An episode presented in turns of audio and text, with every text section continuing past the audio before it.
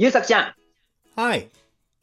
アメリカのプロレスのリングで起こっている、僕は最近、すっごくエモーショナルに感じた話、聞きたくない？別に聞きたくない。え？ー、聞きたくない？なんでなんで？こんなに僕はエモーショナルに 心が動いて、ゆうさくちゃんに伝えたいのに、聞きたくない？あのさ、あ,、はい。あなたの心がどんだけドゥルルルって動いていても、うん。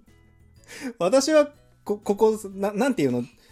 じここ僕の部屋なんですけどね、僕は自分の部屋で 椅子に座って、庭になんかすごい荒ぶるユータンがやってきて、ブルルルルってなっていて、俺がどうしてこんなになっているか聞きたくないって騒いでるみたいなことなんですよね。僕は早く出て行ってほしいわけですよ。そうですね。頼み方を間違えましたね。そうそうそうそうそうですね。じゃあ、この起こっていることを、根節丁寧とまではいきませんけど、一つ一つ段階を経てお話をしたいので、ちょっとでいいから聞いてってよ。じゃあまあそこまで言われたからにはうならしてもらいたいところですけど、どういう話ですか？あ、そうですね。これはですね、その、アメリカのリングの上で行われたマイク合戦なんですけど、うん。これがすごく僕の中では、こ今、現在、進行形でこんなことが起こっているっていうのは、数年前では考えられなかったっていうことが起こってたんですよ。うん。もしかしてあれ？こないだ、あなたがツイートした後に僕に直接 URL を送りつけてきたあの動画のこと？それそれそれですよ。あれ？あれさ、今と全く同じこと言ってたじゃないですか。ツイッターでも、LINE でも。で、そのだから、うちの庭でさ、ドゥルルルって荒ぶってるユータンが、やべえことが起こってるって動画見せてくれてさ、目の前でブワーってなってるユータンの前で静かに 動画見てたんだけど、なんかごっついお姉さんたちが口汚くのろ、罵り合っているだけの動画が、スーッと終わっていって、これのどこがって思ったら、ゆうたんはもう、ブワーって言って飛んでっちゃったからさ、一個もわかんないのよね。それを一つ一つ丁寧に解説するからさ、そうなってからあれを見てみて、飛ぶぞ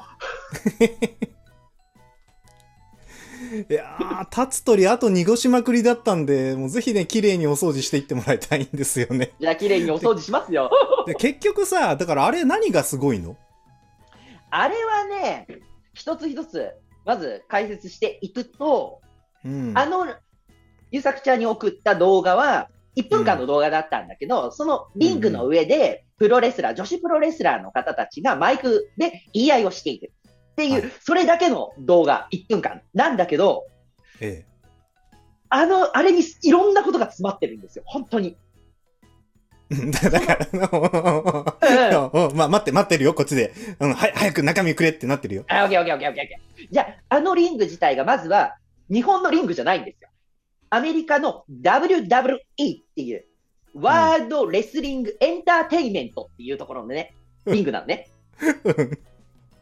これは、現在、2022年現在で、少なくとも全世界で一番大きいリング。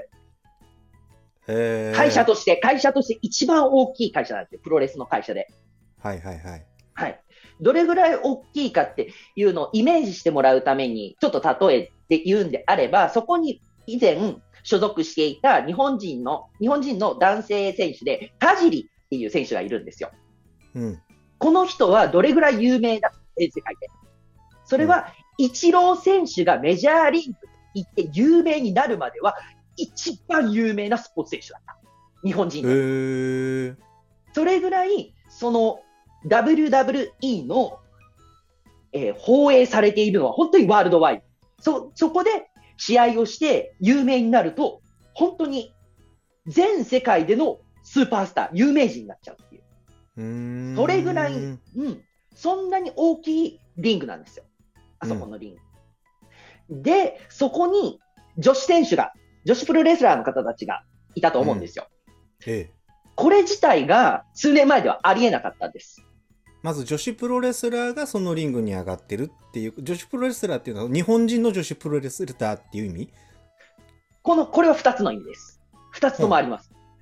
数年前までは女子プロレスラーが WWE にいなかったんです。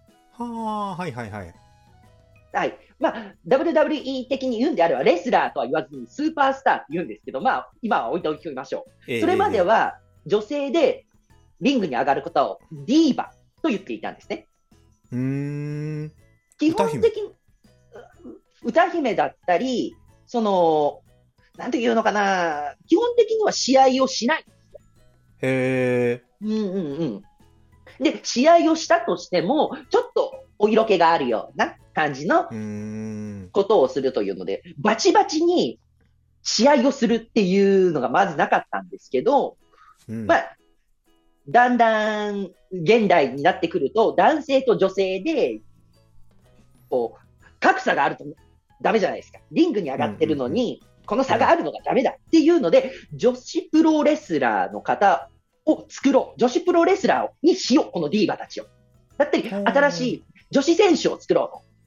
そういう機運が高まってきたわけですね。そうそうそうです。で、そういう風になって、あそこで上がる女子のスーパースター、試合をするスーパースターっていうのがまずいなかった。このこの数年前まで。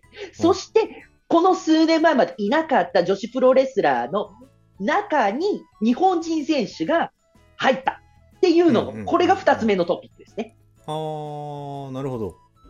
もともと、その WWE に日本人選手ってなかなか行けなかったんですよ。入れないんです。うんうんそれは一番大きいのは多分言語の壁。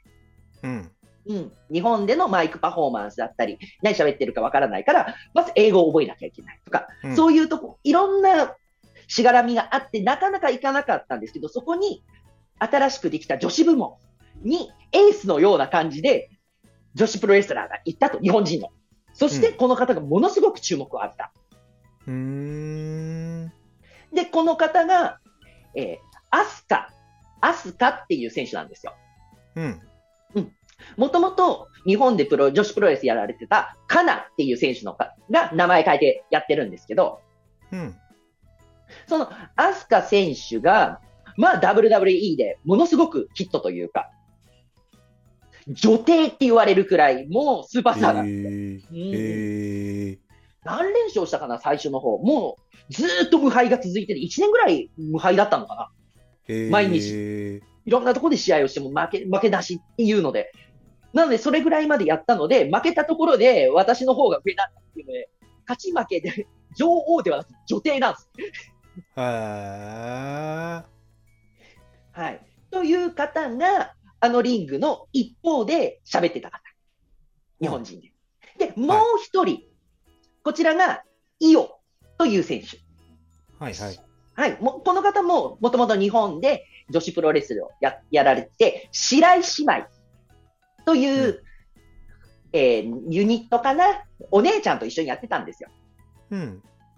で、タッグやってたんですけど、この白石姉妹で、お姉ちゃんの方ちょっと怪我をしちゃって引退しちゃったんですけど、このイオさんが、まあ、日本では、本当に有名になったというか、もうど、ある団体のトップで、そこでもううん。大フェイバーするぐらいになったんですよ。で、そうなった時にうん次どこに行こうかっていうよりも、挑戦したいと思うじゃないですか、メジャーリーグに。ああ、なるほどね。そうです。スポーツ選手だったら、さらに上の段階に上がりたいっていうので、海を渡って、そして WWE のリングに来たと。うんで、この二人がそのリング上で、罵り合ってるんですけど、これ面白いのが、この二人、もともと日本でいたとき、同じユニットを組んでたんです。同じユニット内だった。トリプルテイルズっていうユニットがあったんだけど、これは、その、アスカ選手、元カナ選手ですね。カナ選手と白井姉妹、ミオとイオ、この3人でやってるユニットがあったんです。うーん。なので、この仲の良かった、えー一緒の釜の飯を食ったような、このユニットにいる2人がうん。日本を飛び出して、うん WWE というアメリカというのを全世界一番大きいリングの上に立って、2人でマイク合戦をするっていうところが、これがまずすごいんですよ。うーん。ここで僕が見てて思ったのは、もう、あれですよね、カナさん、えー、アスカの方が先輩なんですよ。うん。で、イオの方が後輩なので、うん。こう3人で組んでたっていうのを考えたときに、これは仮想姉妹喧嘩と言ってもいいんじゃないかと。うん。うん。うん。で、そうやって見ると、一瞬、イオが、イオ選手が、もう、このお姉ちゃん嫌だっていうような顔するんですよ。一瞬だけ映るんですけど。もうこの人嫌だ。なんなんでこの先輩聞いてくんないのっていうような、その一瞬が見えて、そこが、うんああ二人のなんか関係性が見えるな、見えるなって思いながら見ていて。で、その上で、カナ選手が、えー、アスカ選手がずっと日本語で罵り続けるんですけど、うん。それは僕らからすれば日本語で何を言ってるかわかるじゃないですか。うん。あっちの言葉で言えば、まあ、中指立てるような感じで、ええ相当そういうのをずーっと言ってるけど、多分あそこの会場にいる人たちは、うん。何か文句を言っている、すごく口汚いことを言っているということはわかるけれども、ちゃんとした意味が分かっていない。うん。で、でもそれをずっと受け続けて、もうこの人嫌だって思った上で終わった後に、伊代選手があっちの方で分かるように、罵るじゃないですか。あっちの言葉で。そうだったっけ？そう。あの、このクソ女っていうのを あっちの言葉で言うわけですよ。はいはいはいはい。っていうところが、観客的にはずっとわけのわからない言葉を聞き続けた上で、母国語に変換されたっていうところのカタルシスもあると思うんですよね。うんなので、、日本人同士、しかも女子選手が全世界で一番大きいリングの上で罵り合っているということが一つの、えーおかしさ。これ、すごい、すごくない？っていうおかしさ。うーん。その上で、日本語でずっと言ってたのをちゃんと英語に直して、全世界の方々に今こんなことだったんだよっていうことを伝える面白さ。うーん。そして、あれの内容、もう日本でやっても相当、お前ら小学生かっていうような内容なので、喋っていることを、うんうんゆうさきちゃん聞いて聞いてくれてるからわかると思うんだけど、うーん、まあ、そういうだね、その、うんそれまでラップバトルを見てたところから突然あれだったから、もう、聞いちゃおれんみたいな気持ちにはなったけどね。そうです。そういう意味での、えー、ひどさっていう意味でのええおかしさっていうのは、おかしさの三重奏なんです。あー、なるほどね。すごい例えが古くて申し訳ないんだけど、私が中学校ぐらいの時の格闘技のヒーローにアンディ・フグって方がいらっしゃいましてね。はい。懐かしいよね。懐かしいね。アンディはもう完全にどどこの国の方だったかももう覚えてないんだけど日本のヒーローだったじゃないですか K1 黎明期に大活躍したはい。でそのアンディが母国で修行をしてた時に地元の道場でバチバチやってた人がその地元のリーグでいい成績出してきてなんかあいつはこんなんじゃダメだって因縁ふっかけてきてリングの上で戦うみたいな文脈で見るんだったらあそれは確かに面白いわってうん。思ったし喋ってる内容はともかく現地の言葉でパフォーマンスし合うマイク合戦をするっていうのは面白いだろうし最後の最後に今どんなやり取りがあったかのかっていうのを端的に自分たちに分かる言葉で吐いてくれるっていうのはサービス精神すごいなって思うからあすごいわ。おわ分かった分かった。面白いわそれ。すごいわ、はい。はい。えーっと、その上でもう、ガッガッてやるんで、凝縮凝縮して言うんであれば、ええええ。全世界の人が見ているリングの上で、家でやるような姉妹喧嘩すんなよっていうふうに言えるんですよ。そうだね、そうだね。そうだね。中身はクソしょうもなかったもんね。そうそうそうそう。そういう意味でもう一回見てみて。いや、あれだからさ、ゆうたんがすごいことが起こってるって言言ってあの動画を送ってきた時に、うん何がすごいのかわかんないけど、つまりあれその、すごくオープンな大々的な舞台でクソみたいな喧嘩しちゃったのが、やばいっていうこと？っていう理解でしかできなかったんですけど、まあそれもあるっちゃあるわけね。その通り。ああれ、怒られなかったのかな、この二人って思って、ちょっと心配になっちゃったんだよね。大丈夫ですね。少なくとも、かなさんはもう日本語で、もう常に日本語しか喋らないっていう、マイクパフォーマンスをしてるはずなので、ただちゃんと英語もできるんですよ。はいはいはい、はい。WWE に行ったら、最初トレーニングセンターっていうところがあって、そこでは、ど WWE でしか使わないような技術かもしれないんですけど、それを知ってるとものすごいプラスになるんですけど、WWE いろんなところにカメラがあって、そのカメラのところにランプがついてるんですよ。赤いランプがう。ん、確かうんで、この赤いランプがついてるのが今映してるカメラだよっていう。なので、そのカメラに対してちゃんと技をかけているのを見せないと、お前のやってることは無意味だよ。っていうのを徹底的にやるんです。プロレスののレスリングの技術と一緒に同じくらいそのカメラワーク、カメラがここだからちゃんとそれで自分をプロデュースしようっていうのだったり、へあとは日本人だったら英語ができないんで、英語でマイクパフォーマンスができるようにっていうので、英語の座学の時間があるっていう。ーへーそういうのを知経た上であのリングに上がるので、ちゃんとできるはずなんです。たうんだ、うんうんこういうキャラでいこう。自分のキャラクター性を出していこうっていうんであれば、アスカ選手は、今、今だったら2色？髪の毛2色に色分けして、ああいう着物みたいなのを羽織って、で、お面をつけてるんですね。おたふくのお面、な、な、えっ、と、おかめか。おかめ納豆の、ああいう、あれ、あのやお面をかぶって、妖艶な、日本風の妖艶な音楽でこう現れて、ゆらゆらゆらゆらして、あれをこう取るっていう、それだけで湧くっていう。あ。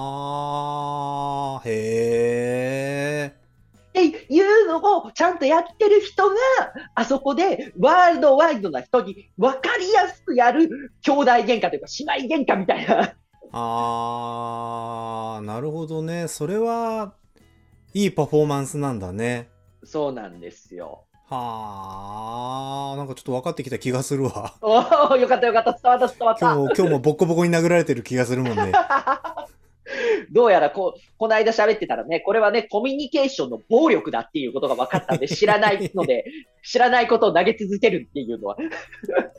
だってうちの庭に来たゆうたんがずっとそこでブルルルって荒ぶってて帰ってくれねえんだもんねなんでそんなに荒ぶってるのって 聞いてあげないときっと帰ってくれないんだろうなって思って話聞かせてもらったらとりあえず荒ぶってる理由は分かったようんっていう。なるほどそれが響くんだねって。確かにそれは面白い気がするよっていうなんかそんな感じですよね。っていうのでね、今回ね、うん。ちょっと喋、ゆうさくちゃんに喋りたかったのは、うん。ワールドワイドなところで、人様がが見てるとこで、すっごく身内の小さい姉妹喧嘩をしているようなリングのマイクパフォーマンスがあるよっていうのを喋りたかったの。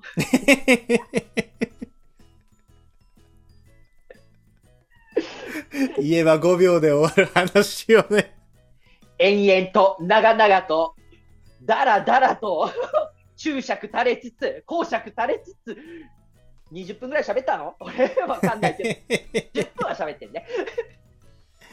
じゃあまあその九段の動画はね概要欄の方に貼り付けておきますのでぜひね、えーまあ知ってる方はねあああれなって思ってくれればいいですしなんかの間違いでね例えばさ大東京貧乏生活マニュアルの動画を見てからこれ見てくれたとかね。あとは魔道具師ダリアはうつむかないを見てからこの動画に飛んできてくださったとかね、えーそういう方はなんだろうな、1分の時間を投資するに値しない動画が待っているということは伝えておきましょう。いや、本当にしょうもない、語彙も何もない、罵り合いがあるんですよ。派手なお姉ちゃん同士のね。で、それを見てゆうたんが興奮したのは、ここまで話してきたようなことが理由なんですよ。いやー、ハイコンテキストなお話でしたね、今日も。そうですね。分かっていて、それを見るのと、分からずに見るだと、多分、だいぶ受け取り方が違うと思うそので。うだね、そうだね。わけがわからないもんね、あれだけ見せられてもね。いつも聞こうと思っていて、こっちもなんか、こう、ゆうたに負けないようにうおーってやってるうちに忘れちゃうんだけどさ、はい。何に興奮をしてるの？ん？どういうこと？どういうこと？いやだからプロレスをさ今の話その1分間のお姉さんたちの罵り合いだけじゃなくってさプロレスの何に興奮しているの？ゆうたんはプロレス多分そう近いことだと思うんだけどその好きなラッパーさんとかにも割と近い質の興奮を抱いてるんじゃないかなっていう印象があるのよね。なんだろうね。なんだろう、なんだろう。プロレスは、あ、プロレスも、ラップも、漫画も、アニメも、映画も、自分の中で、これ面白いって思ったことに興奮してる。うん。うん。で、その、面白いって思ったのを、誰かと共有をしたい。うん。っていうので、いつもここに持ってきて、ゆさくちゃんちょっと聞いてくれよというふうに話している。そうだね、そうだね。いや、そう、それは分かってるんですよ。うんうんうん いやそれぞれ、それぞれ、それぞれがだって違うんだもん。ちょっと近いかもしれないけど、プロレスに限って言うんであれば、やっぱりプロレスが、ま昔から言われるんですけど、うん点に、点だけじゃなくて、プロレスは点じゃなくて点を繋いで線にしていかなきゃだ。うんつまりここでのストーリー、物語を僕は楽しんで。その上うんで決着するのはリング上での戦いである。っていう、そこうに、んだからこの試合があったり、何か物事が起きた。うんそこからいろんな紆余曲折があった上で、うん起こったことの解決するのがリングの上での勝負。という、この間かな、この間の紆余曲折を楽しんでいる。うーんうん。何が起こるのかなだったり、その、その試合の後だ、だったら、この、この人と A さんと B さんが試合をしました。で、A さんが勝ちました。じゃあ次の大きい戦いに、えー C さんと A さんは戦うことになりました。でう、んこの大きい戦いまで A さんと C さんの間にはいろんな物語があるわけです。で、この物語は、えーこの大きな大会になればわかるんですけど、そそれまでって、こう、こう、言われないじゃないですか。こんこういうふうに、こんな筋道だよなんていうのはここにはないから、わからないんです。それを想像している時間こそがプロレスファンが一番楽しみにしている時間だって、内藤哲也っていう選手が言ってた。これだ。一番、プロレスファンが楽しみにしてる時間。これ届けてやる。アディオスっていう、そういうのも言ってるぐらいだからね。分かったような謎が深まったような。でもこの、その、それ、その試合だけを楽しむんじゃなくて、その人がどういう人なのか、どういう経歴があるのかっていう、ん。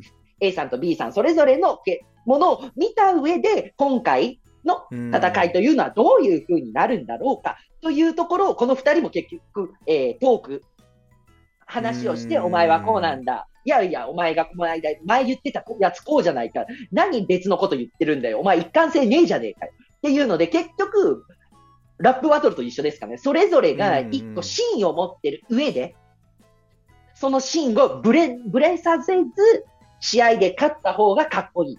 だったり、試合で負けたとしても、その芯がブレずに、自分の生き様を見せるっていう風な試合をすると、負けた方も全然かっこよかった、面白かった。っていうので、格が上がるっていう、負けても格が上がる試合、えー、なんて言うんですか、スポーツというでしょうか、競技か。競技っていうのはプロレスぐらいしかなかったりするので、そうなってくるとラップバトルもそうか。その人の生き様を見て僕は楽しんでる。あーなんかちょっとつかめた気がするな。そのそう乱暴にまとめてしまうとキャラクターが好きなのねっていう、えー、と今の文脈で言うと人間人なんだけどさ。漫画とかアニメも全部ひっくるめてしまうとそのキャラクターがとにかく言うたん好き好きだもんねいつでも話してくれてる。でキャラクターが好きで、あのキャラとこのキャラが絡み合うとこういう物事事件が起こるとか昔こういう因縁があった奴らがまたここで違う形で出会うみたいなことって、鉄鍋のジャンの時もなんかよく言ってたような気がする。うーん。ああそうだねそうなんだ。そうか、そうか。ゆうたんのその、物事を楽しむ、だからパフォーマンスとか、コンテンツを楽しむことの軸にはやっぱりその人物像とかキャラクター像みたいなのがあって、で、かっこいいキャラクターが好きなんであるっていうその、コンテンツにゆうたんが惹かれる芯みたいなものがあって、で、その、そこを起点にして、あの人が、でだからその今のアスカさんの話だと、日本でこうやってて、で、ああいう風に WWE の門戸が開かれた時に真っ先に飛び込んでって、そこで成り上がってったっていう、そのアスカさんのストーリー込みでアスカさんのことすごい好きになっていて、で、そこにちゃんといろいろ分かってるから、やっぱりこの人も、ファンとまでは言わないけれど、いろいろ分かってても、ちゃんとこう、お、なに、何、思い入れられるような人が入ってて、向こうでリングの上で口汚く罵ってるのって、面白いよねってなるわけだね。そうだね。なるほどね。いや、分かった分かった。すげえ分かいったわ。すげえ分かったし、よかじ自分と違いすぎてやっぱり面白いわ。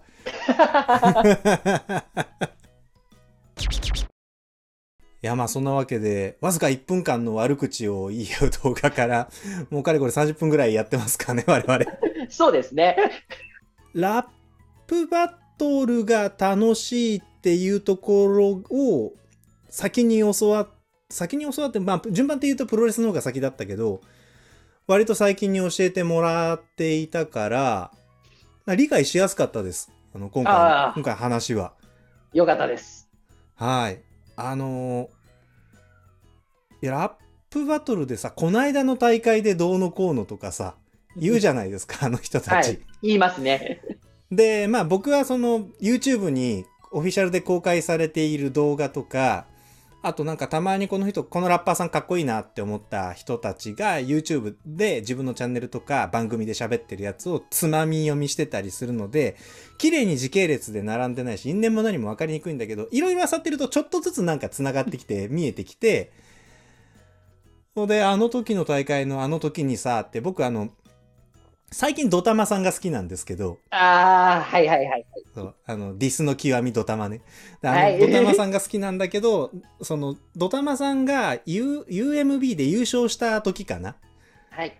えっ、と、ファンクさんに勝って優勝する大会って、これも聞いてるとわけわかんないよね。あの、そういうた試合があるんですよ。で、ドタマさんそれまで決勝とかね、いいところまで行って負けてくみたいなことがすごく多かったんだけど、最後はもう俺優勝してんだっていうパッションムンムンに出ていて、で、それを最後の8小節4回繰り返すっていうバトルの中の、自分持ちの8小節の最後2小節ぐらいに必ずそのパッション突っ込んでくる。で、その前はちゃんと相手をディスるみたいな作り方をしてたりしていて、それはなんか、こんだけ熱く、熱いのにちゃんと芸をしているの偉いなって思って、そっちの方がやっぱ僕は先にすごいなってグッとくるなって思っちゃうんだけど、その前にその R 指定に決勝で負けてるシーンとかも見てたりして、すごい悔しそうなさ、あの、終わってからその大会のオーナーだか主催者だかのところに行って話するみたいなバックヤードもあるじゃないですか。あそこでありますね。ほんと悔しそうな顔してるのを見てたりするから、その点が線になって、次にその、ど、ドタマを手に汗握って応援してしまうみたいなことがあって、そういうことですね。そういうことですよ。あー、なんかまたよよくあの勉強させていただいた気がします。よかったです。じゃあ、あれですね、その、あ、アスカさんは引き続き WWE でやってるんだよね？そうですね。で、さっきも言ったイオっていう選手も WWE でやってるし、よく見るとイオさんちゃんとベルト巻いてるんでね。チャンピオンベルト的な？はい。?WWE の？そうそう。WWE のタッグのベルトだったのかなあれ。ちょっとそこ曖昧なんだけど、ちゃんとベルトを巻いて喋ってるんで、よく見ると。なので、ちゃんと日本でやってた、同じユニットでやってた二人が、うん本当トップレベル、うん世界最高峰のプロレスリングの上のトップのところで、あの内容のディスり合い。